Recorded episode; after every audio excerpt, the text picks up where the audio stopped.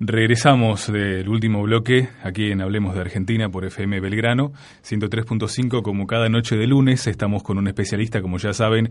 Hoy está con nosotros Marcelo Jiménez si recién nos sintonizás. Eh, señor ¿me vas a ir comentando qué pasó en ese lugar?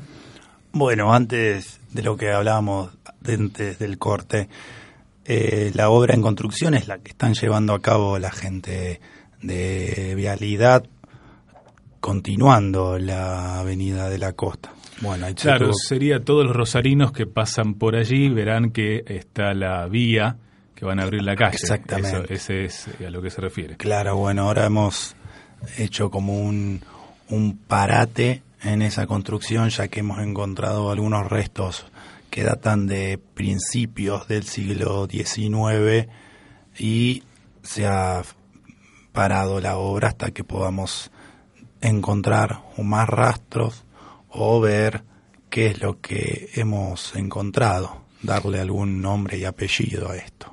Encontraron algo muy particular, una vasija de arcilla, un, un, fragmento de una vasija sí, entre Otras cosas, encontramos utensilios de alpaca, telas, pero haciendo el procedimiento de arqueoacústica hemos notado en esa vasija de arcilla. Exacto, eso es lo más importante, por eso lo dejamos para el final del, programa, antes de escuchar lo que nos trajo el arqueólogo para un audio realmente trascendente.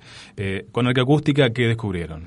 Nosotros suponemos que es un audio que también haciendo correlación a las palabras de Belgrano en un escrito que hizo, podría ser las palabras que él dijo cuando se hizo y se juró, se juró la bandera frente a las baterías.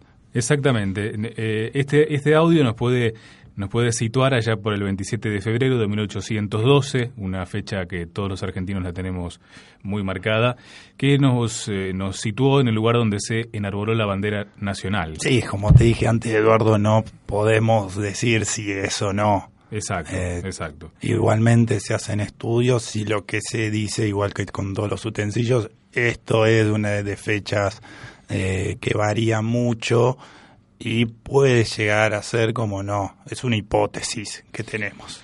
Bueno, eh, Marcelo, muchísimas gracias por habernos acompañado. Vamos a cerrar el espacio de esta noche escuchando el audio que nos ha traído muy gentilmente el arqueólogo Marcelo Gómez para que la gente eh, se quede con eso y saque sus propias conclusiones. Hasta aquí entonces hablemos de Argentina. Nos quedamos con un audio que va a dar que hablar desde ahora y por muchos años más. Muchas gracias.